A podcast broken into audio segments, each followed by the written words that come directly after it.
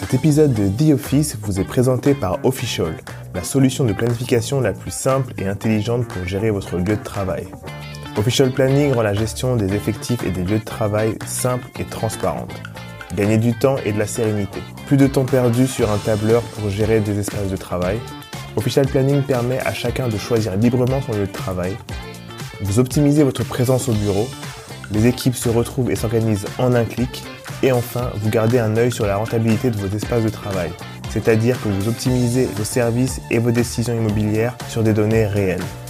Essayez dès maintenant la solution Official Planning pour 1 euro seulement sur o2fisha2l.io et dites au revoir à la bureaucratie. Bienvenue sur The Office, une série de 12 épisodes produits par Lucky Day en collaboration avec Official.io et sa fondatrice Audrey Barbier-Litvak. Dans ces épisodes, on interroge les plus grands experts français sur le futur du travail dans un monde post-confinement où tout a changé en un an. Ces épisodes sont diffusés un vendredi sur deux sur le podcast Lucky Day. Soyez prêts, bonne écoute.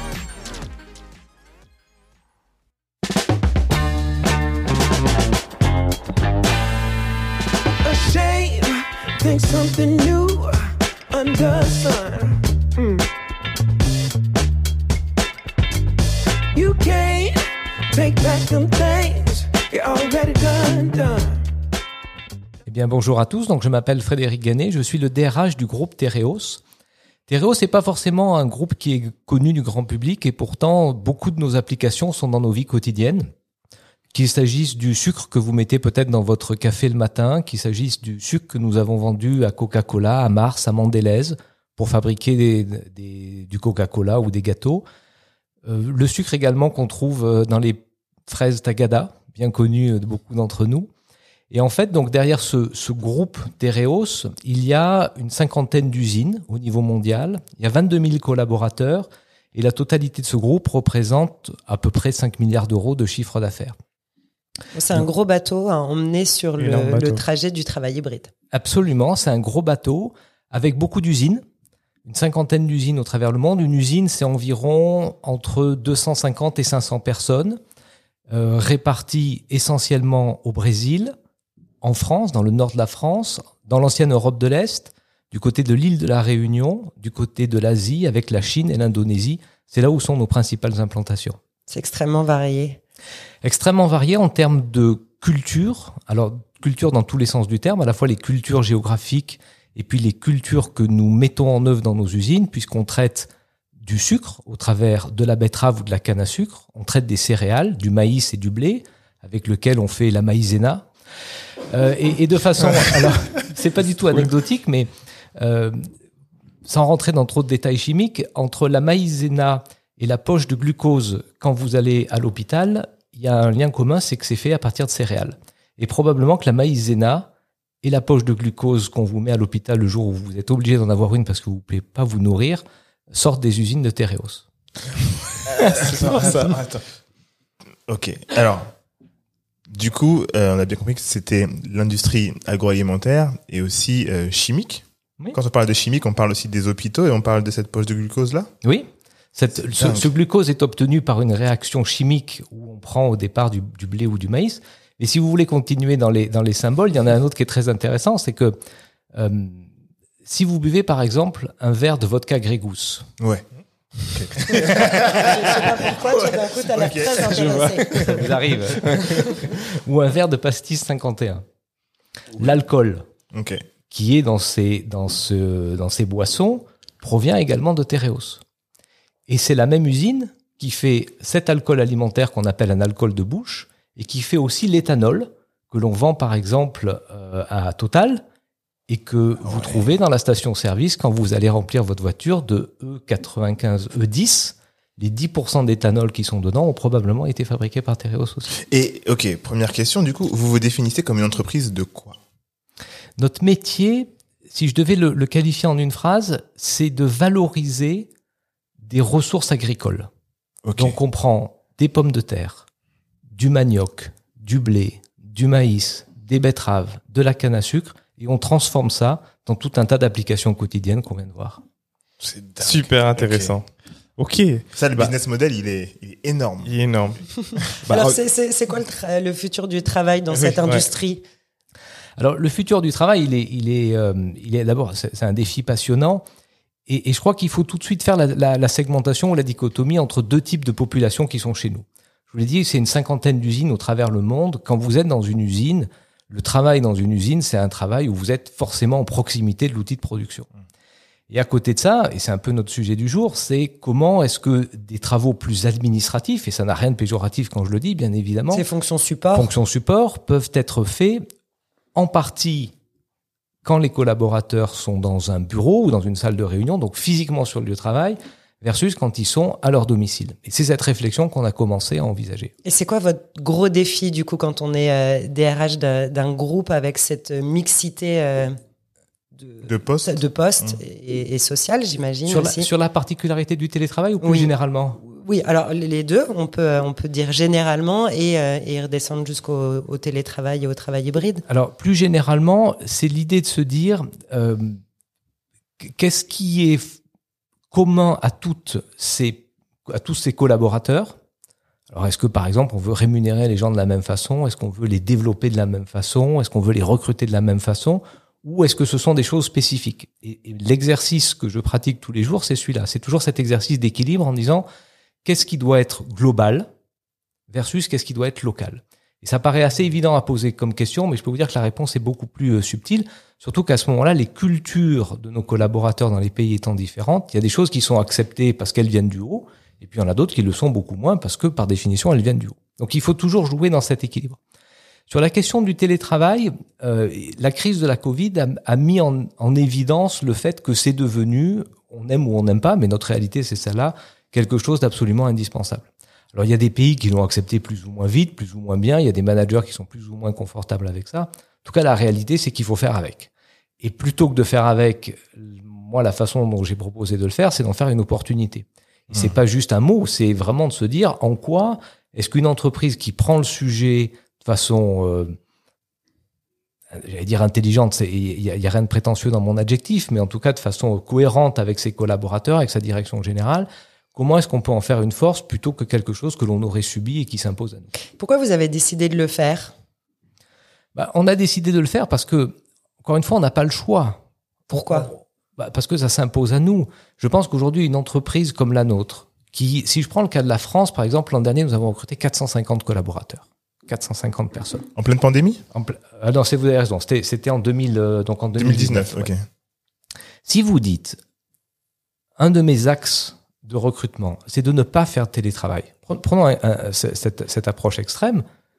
Vous ne recrutez jamais 450 Il n'y a collaborateurs. plus personne. ouais, ouais. je sais pas s'il y a plus personne, mais en tout cas, vous vous coupez d'une grande part de la population que vous pouvez recruter. Et c'est pas juste une question d'âge, c'est pas le fait de dire les générations X, Y vont plus venir chez nous. Euh, vous avez des ingénieurs qui sont parfaitement seniors dans leur job et qui vont vous dire, ça fait partie aujourd'hui de mon équilibre personnel. Et je, je, moi, ce que j'ai essayé de développer avec les équipes de management et direction générale, c'est pas, c'est pas une réflexion par rapport à est-ce que c'est bien ou est-ce que c'est pas bien. Vous n'avez pas le choix. Donc à partir de là, quand on n'a pas le choix, il faut pas dépenser d'énergie sur ça. Il faut dépenser de l'énergie sur comment est-ce que je transforme ça en avantage. Je trouve ça hyper intéressant parce que j'échange beaucoup avec tout type d'entreprises et euh, ce qui m'a beaucoup surprise ces derniers temps, c'est quand je parle euh, aux startups et au monde de la tech et qu'eux se sentent complètement affranchis de cette, euh, de, cette obligation de faire euh, euh, des accords de travail hybride ou de laisser les gens travailler chez eux. Ils ont, alors pas tous évidemment, mais, mais c'est quand même...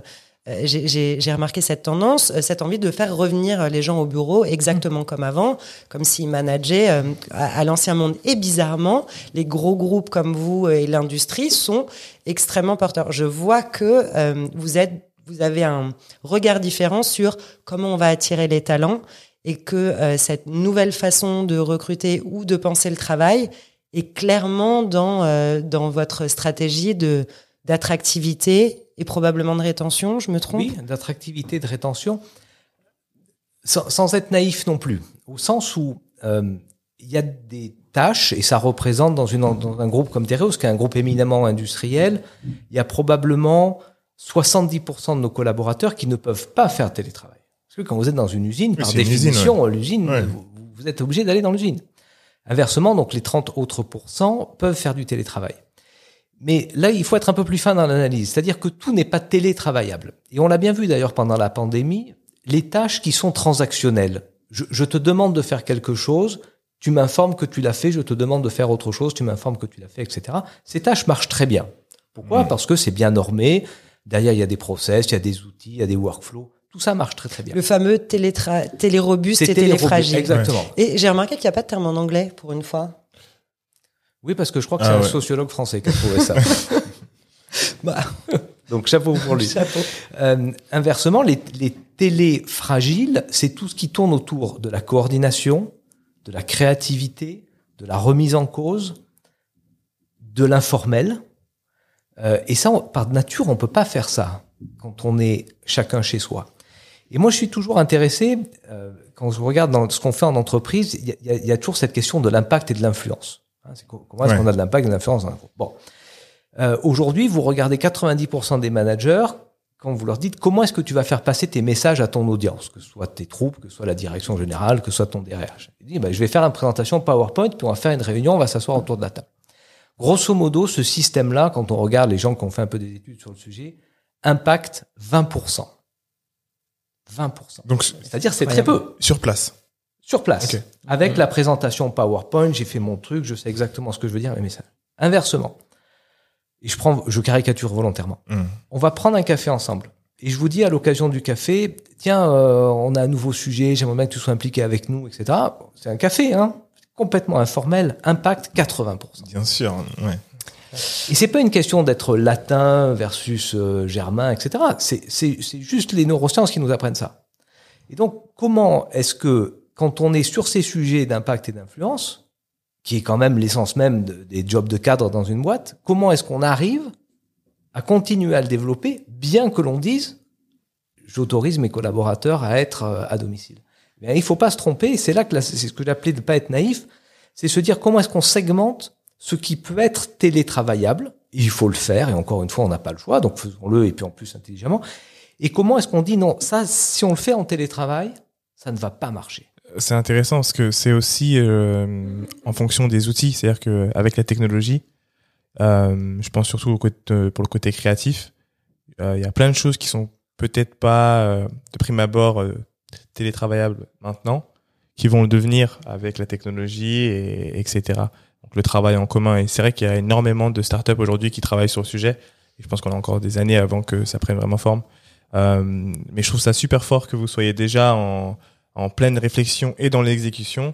Euh, comment est-ce que les, managers chez vous euh, s'adaptent en fait à gérer des équipes qui sont à distance versus les équipes qui sont sur place euh, et même eux au niveau du mindset, comment est-ce que vous les formez à, à accepter en fait le télétravail? Alors d'abord, je voudrais vous dire que pour, pour moi, c'est ça le gros chantier. Le, le chantier, c'est pas de savoir si on va faire deux jours ou deux jours et demi, ou si c'est le lundi ou le vendredi, etc. Ça, on va y arriver, c'est pas très compliqué.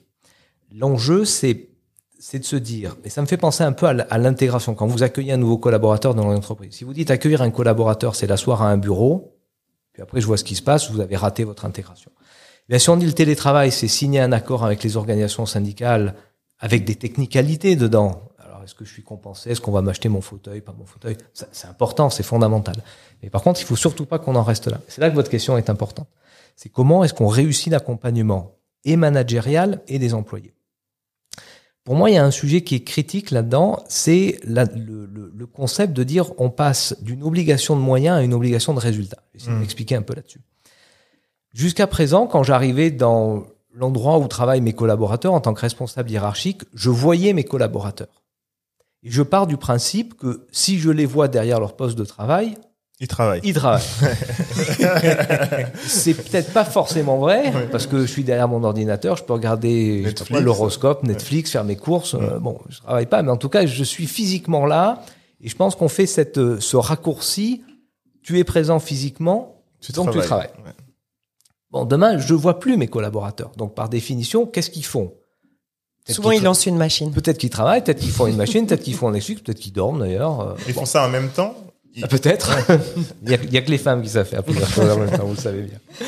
Et donc, euh, quand, quand quelqu'un venait me voir et que j'avais vu que le matin il était arrivé tôt et que le soir il était reparti tard, je partais du principe, Qu'il une fois, travaillé. juste ou pas, hein, qu'il avait travaillé, qu'il était engagé, qu'il était motivé, etc. Aujourd'hui, peut-être que mon collaborateur, il a commencé à travailler à 5 heures du matin, peut-être qu'il s'est arrêté à 8, puis après il allait faire du sport, puis il revenait à 10 heures, puis il allait faire euh, sa machine, et puis après, etc. Bon. Donc, on bascule de je te vois, donc tu travailles, à je ne te vois plus, donc par nature, je ne sais pas si tu as travaillé. Et donc je pars du principe que tu ne travailles pas vraiment. Non, Non, pas non, vraiment. ok. Je, pour moi, il faut rester complètement neutre là-dessus. Par contre, le- le- le- l'élément qui va me permettre de dire tu as travaillé, c'est une seule chose, c'est qu'est-ce que tu as produit. Hmm. Et c'est ça l'obligation de résultat. C'est-à-dire que quand je dis, je prends, je prends un domaine que je connais bien, le domaine par exemple de recrutement. Aujourd'hui, je vois mes équipes de recrutement, à poste de travail, ça travaille beaucoup. Parce qu'ils sont là physiquement. Demain, je ne sais pas s'ils seront là. Ça veut dire qu'à la fin de la journée, je suis en mesure de leur dire, ne me dis pas si tu as passé 8 heures de travail ou pas, dis-moi précisément Ce que tu as combien fait. tu as recruté de personnes? Hmm. Il n'y a plus que ça qui m'intéresse. C'est plus important. hein. Oui, mais c'est beaucoup plus dur. Ouais. Et c'est pour ça que contrairement à ce que j'entends, le télétravail, c'est pas du tout cool. C'est pas du tout cool. Le télétravail, c'est une sorte de contrat qu'on va passer dans lequel, en tant que responsable hiérarchique, je ne te vois plus opérer. Par contre, il y a quelque chose sur lequel on doit être extrêmement précis. C'est le contrat qu'on a passé sur un résultat. Hmm. Je me permets, euh, du coup, euh, avec Dicom, avant, on avait une boîte euh, céréales. Enfin bref, on avait donc des employés. Et en parlant avec d'autres amis euh, qui avaient des boîtes, etc., l'un des grands, grands problèmes, justement, c'est euh, pour les managers, c'est de donner des livrables complets. Et en fait, c'est là où on se rend compte qu'il y a un vrai problème de communication entre ce que tu dis et que tu penses que ton employé a compris, ce qu'il fait, ce qu'il produit réellement et ce qu'il rend. Et en fait, ce qui est intéressant avec euh, ce que tu es en train de dire, c'est que il y a cette, finalement, on est au cœur du problème et on est aussi à ce qui va nous permettre d'avoir de vrais résultats.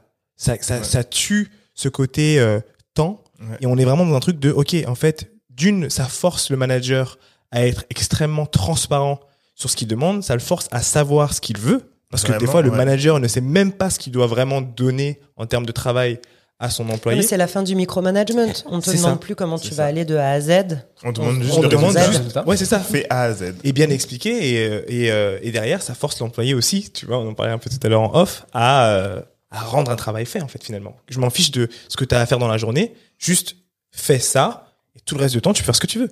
Et, et ce que tu dis est potentiellement assez traumatisant pour beaucoup de managers. Hmm. Parce que jusqu'à présent, je pouvais encore une fois me contenter de dire je te vois travailler, donc j'imagine que le produit que tu es en train de me donner correspond à une attente que je t'ai peut-être même pas formulée. Hmm. Ça, fait, ça fait beaucoup de suppositions. Bah, désormais, ça veut dire que quand mon collaborateur est en télétravail, je dois être capable de lui dire voilà exactement ce que j'attends de toi. Et donc les concepts de en tant que manager, j'ai une vision, l'entreprise a une mission, j'ai des délivrables. C'est nouveau tout ça. hein. Ouais, Et on est très loin de la job description de 10 pages, hein, dans lequel on en mettait des tartines, mais on mettait beaucoup de moyens. Et finalement, assez peu de délivrables. C'est pour ça que moi j'aime bien ce mot, un mot anglais, hein, c'est voilà, qu'est-ce que tu as délivré? Comment euh, vous accompagnez les managers du coup à cette transition? Parce que c'est naturel pour certains et pour beaucoup d'autres, absolument pas. Ouais. Et on les a beaucoup exposés quand même pendant cette période. Ils sont au cœur du changement. J'ai entendu beaucoup d'entreprises dire les managers vont gérer avec leurs équipes, ils se débrouilleront bien comme ils veulent. Certaines entreprises les accompagnent et d'autres pas. Vous avez pris quel parti vous? Alors, ça va être un parti d'accompagner et d'accompagner très fort. Je, je crois que c'est une, dire un, un- un mot un peu dur, mais c'est un peu lâche de dire les managers vont se débrouiller. De toute façon, les managers, ils se débrouilleront toujours, quelle Oui, que soit la situation. Il n'y a pas de problème. Et on peut y aller comme ça. La, la question, c'est combien de temps ça va prendre pour que ça devienne efficace. Or, une entreprise, il faut que ça marche, il faut que ce soit efficace et le plus rapidement possible. Donc l'enjeu managérial, c'est de se dire, on bouscule le modèle dans lequel on avait l'habitude de travailler, on fait quelque chose de nouveau, et si on veut que ce soit efficace rapidement, ça s'accompagne. Et si on laisse chacun prendre euh, les décisions qu'il estime pertinentes, peut-être qu'au périmètre de son organisation, ça sera pertinent, mais si demain, les gens du marketing disent, bah, nous, on vient travailler lundi, mardi, mercredi, et que les gens du commerce viennent jeudi et vendredi, il va pas y avoir beaucoup de synergie marketingo-commerciale. hein. tout à l'heure, ouais. Donc euh, tout ça, ça se, ça se pilote, ça se coordonne, et c'est pas euh, c'est pas une auberge espagnole où chacun viendrait prendre tiens moi je viens le lundi et puis toi tu viens quand? Bah, peut-être le jeudi après-midi. Non, c'est pas comme ça. Il y a quand même un certain nombre de règles et de principes sur lesquels il faut être très précis et très explicite. Bon, donc ça c'est le premier enjeu. Le deuxième enjeu, c'est le fait de se dire tant que j'ai eu l'opportunité en tant que manager d'avoir mes, mes, mes collaborateurs sous la main entre guillemets, sous je les voyais, j'avais une façon de manager où, quand on était en réunion, par exemple, ça permettait de lisser beaucoup de choses, parce qu'on se voit, parce qu'on a du non-verbal, parce qu'on peut avoir euh, la réunion, et puis après, je te fais l'informel à la sortie de la réunion, etc. Tout ça, c'est fini. Si on s'est pas compris pendant le Ah moment oui, où on était sûr, en ouais. Teams, on attend le prochain Teams pour se comprendre. Hein. Mm, mm. Ou euh, ceux qui sont dans la salle ensemble, eux vont continuer un peu la Euh, conversation. exa- exactement. Ça va créer une Ça va créer de la dichotomie. et c'est ceux qui vont dire, bah, tiens, finalement, moi j'aime bien bosser et venir dans l'entreprise, et inversement. Mais ça, c'est pas plus de l'organisation et, euh, et de, ouais, de l'organisation en- entre eux, en disant, bah voilà, euh, on fait cette réunion-là, il faut qu'on en sorte en sachant euh, chacun ce qu'on doit faire. Si les gens n'ont pas compris, il y a une poche de temps après pour en parler. Mais ça, c'est des choses qui peuvent être, euh, j'ai l'impression, gommées si euh, la réunion est bien préparée à chaque fois en amont et que les règles sont bien, bien connues de tous. Oui, si, cette, si, réflexe, si condition vous exprimez de façon assez simple et respectée, je suis d'accord avec vous. Mais du coup, Sauf que la réalité, C'est toujours c'est celle-ci. pas le cas. Oui, on a compris, en fait, on n'a pas compris. Ouais. oui, oui, Ouais, ouais. comme ça. On, on fait comme on a dit. Ok, ok. ok.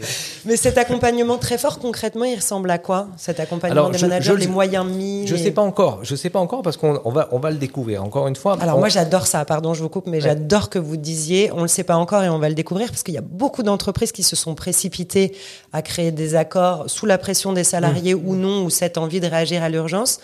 Euh, en juillet dernier, il y avait 75% d'entreprises qui n'avaient pas encore pris euh, euh, en main les, les nouveaux accords sur le travail hybride. Et, et les gens disaient, oh là là, mais incroyable, mais que font-ils? Bah, Ils prennent le temps de la réflexion. Et moi, je suis très euh, supportrice de, de Ouais. cette partie-là, donc euh, je veux comprendre comment vous résistez à cette pression, Frédéric. Alors, pour- pour- pour- c'est c'est un tout petit peu plus subtil que ça parce qu'on a, il se passe qu'on avait fait un plan de sauvegarde de l'emploi et il y a trois ans et le télétravail était un des moyens de sauvegarder des emplois. Donc, on avait déjà un accord, mais qui était un accord avec les technicalités que j'évoquais tout à l'heure. En l'occurrence, on disait c'est trois jours, euh, trois jours de, de, de présence au bureau, deux jours de télétravail, ça peut pas être accolé, etc. Donc, on avait ça. Mais c'est pas ça le, le sujet. Si on met la barre ici, je pense qu'on la met pas assez haute. Et le sujet que vous évoquez sur l'accompagnement managérial, c'est celui-là qui va faire la différence dans les entreprises. Grosso modo, je regarde les accords qu'ont signés mes confrères, on va signer à peu près les mêmes. Mm. Ok. Il y a, il y a pas, qu'est-ce Vous allez me faire une charte, un truc comme ça? Oui, on va faire une charte, on va faire les principes, on va signer un accord avec les organisations syndicales. Je l'espère. En tout cas, on n'a pas commencé les négociations, mais je pense qu'on va y arriver. Mais si on fait que ça, on a, on a raté ce virage. L'enjeu, c'est l'accompagnement managérial.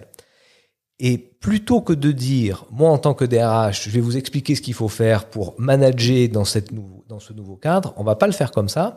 C'est une magnifique opportunité, vous parlez tout à l'heure de micromanagement, de dire à, à- à nos managers, de quoi avez-vous besoin? Ce que vous évoquiez tout à l'heure, comment tu vas réfléchir au délivrable de ton organisation? Qu'est-ce qui fait que le travail en équipe, tout le monde dans, dans ses valeurs, donc tous mes confrères ont dans leurs valeurs le travail en équipe. Qu'est-ce qui fait que cette valeur va vraiment devenir quelque chose de tangible et pas juste un, un concept intellectuel Euh, Moi, j'ai pas la réponse à ça. Alors, j'ai quelques idées évidemment sur la question.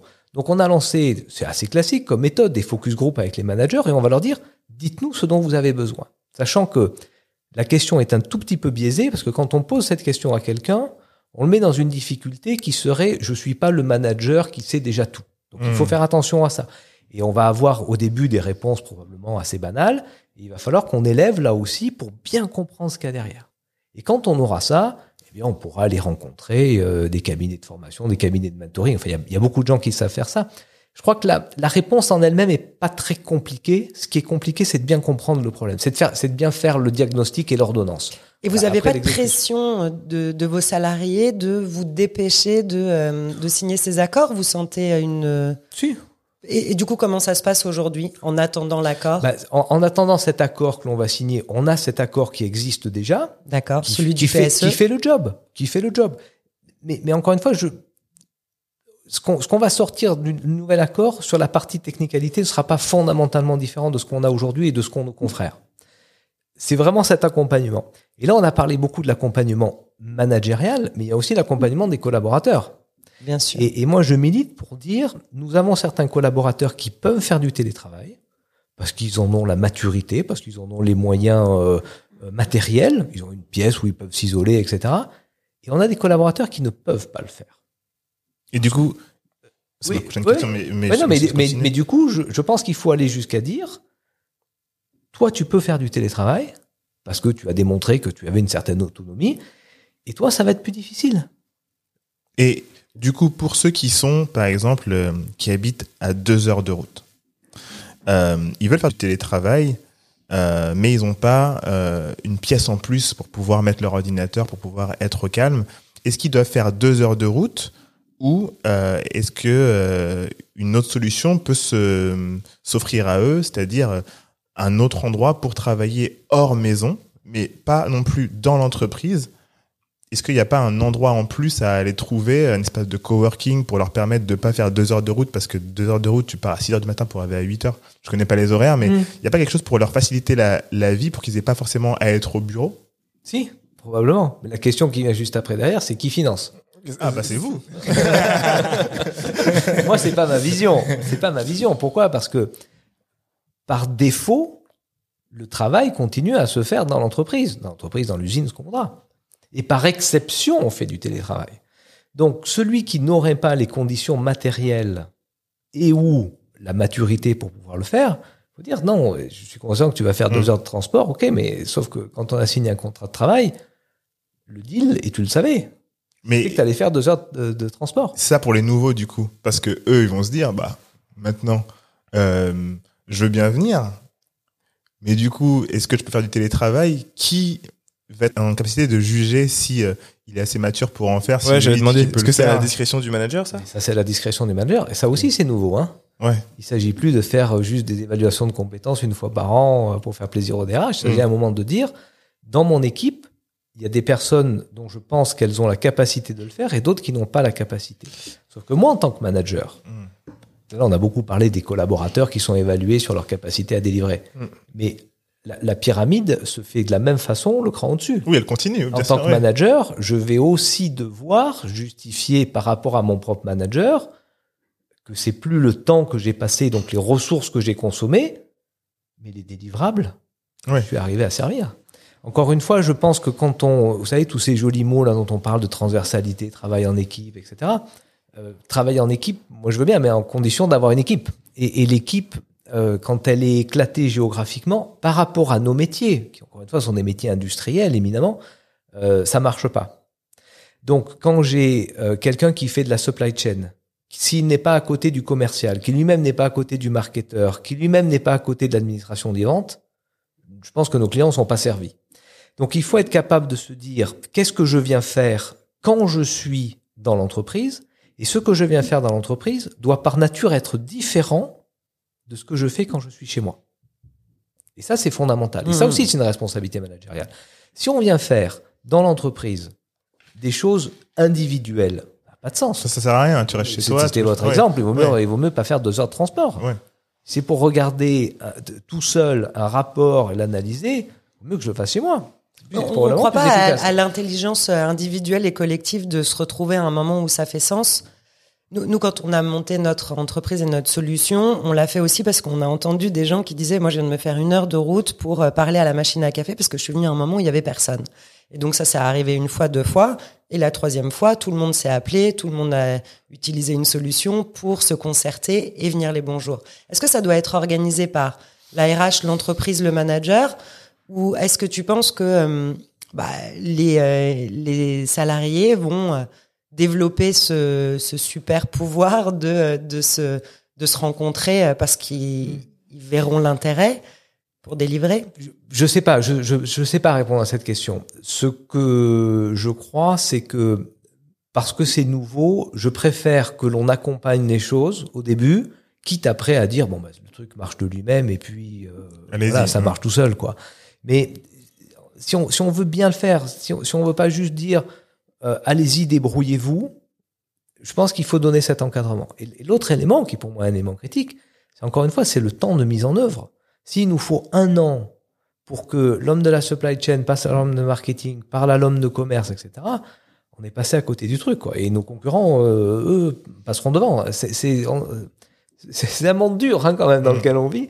Euh, si notre entreprise prend du retard, ce retard euh, sera utilisé par d'autres. Mhm. Donc on peut pas prendre ça. Pardon, je, je, je pousse un peu, mais comme vous êtes en pleine réflexion et que vous intégrez tout le monde à ces réflexions, enfin, j'ai compris que c'était très concerté. Euh, si votre objectif et, euh, final était de dire vous allez pouvoir avoir une totale liberté, comment on la met en œuvre? Et c'est ce que vous sembliez esquisser avec cette histoire de on va regarder pour avoir un- une, une culture du, du résultat plutôt que de moyens. Est-ce que ce serait quelque chose de possible? Moi, j'ai un rêve, hein, c'est pour ça que je. Non mais à terme, je non non mais à terme, à terme, pourquoi pas. En, en plus, on a la chance, notamment dans les fonctions support, d'avoir des gens qui ont généralement un, un bon niveau d'études, un bon niveau d'éducation, des conditions matérielles qui permettent de le faire. En général, hein, c'est Mm. bon. Euh, voilà. Mais mais c'est le, moi c'est le temps qui m'obsède. Si le temps de mise en œuvre de tout ça, le temps de faire les compromis, de- si grosso modo il nous faut une année pour mettre tout ça en place pour que ce soit opérationnel, on a perdu une année. Ouais. Moi, Et j'ai une des idées année- pour vous. Ah mais je, je suis très très Audrey a des preneur. idées Je suis pour- très très preneur, très très preneur. Moi, j'ai j'ai une question euh, par rapport à vos locaux. Du coup, euh, on a eu le confinement, euh, les gens sont revenus un petit peu au travail. Qu'est-ce qui a changé? Est-ce que vous allez Beaucoup, hein. Dis donc, t'as pas pris le métro, toi, ce matin. Ils sont beaucoup revenus. Oui, au oui, ils sont travail. revenus au Ouais. travail. Oui, ils sont revenus au travail, mais parce que c'était plus euh, un petit peu avant l'été, hein, mais euh, les gens sont revenus au travail. Euh, Qu'est-ce qui a changé dans vos locaux? Est-ce que vos locaux sont, je sais pas à quoi ils ressemblaient avant, est-ce qu'ils sont plus accueillants? En tout cas, je parle juste des locaux hors euh, usine. Oui. Du coup, vos bureaux, euh, qu'est-ce qui a été mis en place pour que euh, Le siège. au siège pour qu'ils se sentent mieux peut-être? Et est-ce que vous avez, est-ce que vous avez pensé à réduire votre espace de travail? Parce que du coup vous avez moins de gens qui vont être présents ça va vous faire des économies vous voyez ça comment? Alors, ça, ça revient un peu à ce qu'on évoquait tout à l'heure, c'est-à-dire que il faut que quand je vienne au bureau, je vienne un faire des choses différentes de ce que je pourrais mieux faire si j'étais resté à, à domicile, premier élément. Et deuxième élément, il faut que ce soit un moment agréable et sympathique. Alors c'est pas Tereos qui va réduire, euh, dans l'exemple que vous preniez tout à l'heure, les deux heures de métro. Ça, on n'y peut rien. euh, bon, Euh, par contre, au moment où je viens physiquement dans les locaux, il faut que ce soit agréable. Alors on a, si, autour de la place parisienne, on a deux grands endroits où on a des collaborateurs. On a un siège social de l'entreprise qui est dans le 17e rue Médéric, à côté de la rue de Courcelles. Sur le, là, on n'a on pas changé notre organisation, nos locaux sont tels qu'ils sont précédemment. Et puis on a un campus qu'on appelle notre campus Europe, qui est à côté de Roissy, dans lequel on accueille 550 collaborateurs. Et, ce campus, on a eu la chance de- d'en finir la conception et l'exécution un an avant le confinement. Donc on trouve déjà ce qui, à mon avis, fait que le, c'est agréable à vivre, sans, sans tomber dans les concepts d'expérience collaborateur, etc. Des Mhm. choses assez simples. Il y a une conciergerie, euh, il y a des salles de sport, il y a une boutique du sucre d'ailleurs, pour que nos collaborateurs puissent acheter des produits d'entreprise. Euh, on a fait des vrais efforts sur le là l'ergonomie des postes de travail, le fait que ce soit pas des, des grands benches, mais au contraire des on appelait ça des ports d'attache. À chaque direction, euh, à un endroit où elle peut se rassembler. C'est important d'avoir cette communauté d'intérêt. On a été euh, particulièrement également regardant sur tout ce qui était isolation, c'est-à-dire que vous pouvez effectivement travailler à plusieurs dans une salle, mais il y a des systèmes qui permettent d'absorber le bruit. Alors tout n'est pas parfait évidemment, mais en tout cas vous n'entendez pas forcément les personnes qui sont à côté de vous. On a fait attention au passage, qui est pas des, des bureaux dans des endroits de passage. Donc on a vraiment eu cette réflexion avec des gens dont c'est le métier. Et je pense qu'aujourd'hui ces ces locaux correspondent assez bien à ce que je vois être comme les bons benchmarks de la de la profession. Et on a eu la chance de le faire euh, et de le finir euh, un an avant le confinement. Donc je pense qu'on est déjà au bon standard. Vous êtes prêts? C'est plutôt une bonne nouvelle. ouais. Je crois que c'est moi qui ai la dernière question. Ouais. Euh, mais moi, je voulais savoir quel était euh, votre rêve ou votre idéal de, de travail, vous, Frédéric, enfin toi, Frédéric. Moi, j'ai- j'aimerais que le, le... Pour toi, hein. Ouais, ouais, absolument. Non, mais pour, mais pour moi, en tant que personne, Ouais. oh, je- Parce qu'on ne demande pas assez aux DRH ce qu'ils veulent finalement. non, moi, je suis assez, On con- demande beaucoup aux autres. je suis, je suis assez content de ma situation, je dois dire. Non, j'ai la chance d'avoir des, des, des, des pairs, des homologues avec qui je travaille bien, ce qui, je pense, est un critère euh, fondamental. Euh, J'ai la chance d'avoir un, un responsable hiérarchique euh, avec qui effectivement non seulement le, fit personnel est bon, mais on est sur la même ligne, on a les mêmes visions. Donc, être cas dirigeant, c'est quand même, c'est quand C'est même pas mal. plutôt bien. Euh, d'avoir des équipes dont j'ai pu euh, à la fois façonner la structure et recruter des gens qui me semblaient être pertinents. Et je pense qu'ils ils sont très bons intrinsèquement et ils sont très bons quand ils travaillent, encore meilleurs évidemment quand ils travaillent ensemble. Donc quand je fais un petit un petit compte de résultats là, c'est c'est pas mal, c'est pas mal. Je suis assez content. Et sur votre rythme, vous êtes, euh, vous êtes télétravail ou vous êtes bureau? Team Ah, je- bureau je- ou team télétravail? Euh, je, suis- je suis plus Ou team bureau. mix. Non, je suis plus bureau. Je Bureau suis plus bureau. Ouais. J'ai besoin de Avoir deux espaces? Ouais, a- absolument. J'aime bien faire la, la, la segmentation entre l'espace personnel où je suis avec mon épouse et mes enfants, et puis l'espace de travail. C'est deux choses, de, je pense, un petit peu différentes. Et puis j'ai besoin aussi de voir du monde. Voilà. Super. C'est- Je trouve que ça me donne une bonne dynamique et j'en ai besoin. Ouais. Et, et, et une toute dernière, le, le, le lundi matin, est-ce que c'est un. Personnellement, est-ce que c'est un bonheur d'aller d'aller travailler du coup? Parce qu'en fait dans l'épisode précédent euh, euh, on parlait des jours de télétravail et moi je m'étais dit que le le mieux ça serait de faire le lundi et le vendredi pour avoir un plus long week-end et, euh, et et en fait euh, je me demande si euh, pour toi le lundi est-ce que tu es content d'aller travailler le lundi matin? Ouais, je suis content Ouais. d'aller travailler le lundi matin et je suis content de prendre mon week-end le vendredi soir. Alors des fois, il se prolonge un petit peu le samedi, enfin le samedi et le dimanche, le travail en l'occurrence. Mais oui, je suis assez content de venir travailler.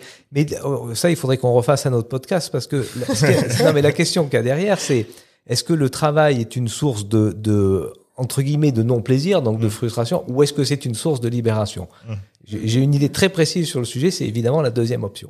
mais, mais on fera un autre podcast sur le sujet si vous voulez. Mais quand même, c'est très intéressant parce que je pense que le, le, la pandémie a remis beaucoup de choses en question. Donc, je pense qu'il y a beaucoup de gens qui ont quitté leur travail parce que c'était une source de stress. ils Et du coup, compte ils se disent, OK, ouais. je vais prendre ce break pour aller chercher un travail qui va me être une source de bonheur. Oui, sa- sachant que pour moi, effectivement, il n'y a pas d'opposition entre travail et bonheur. Et, et- Oui. et- et- et Oui, vu l'énergie d'ailleurs qu'on y travail passe, épanouissant ouais, absolument, Mm. autant que ce soit un, vrai- un vrai plaisir.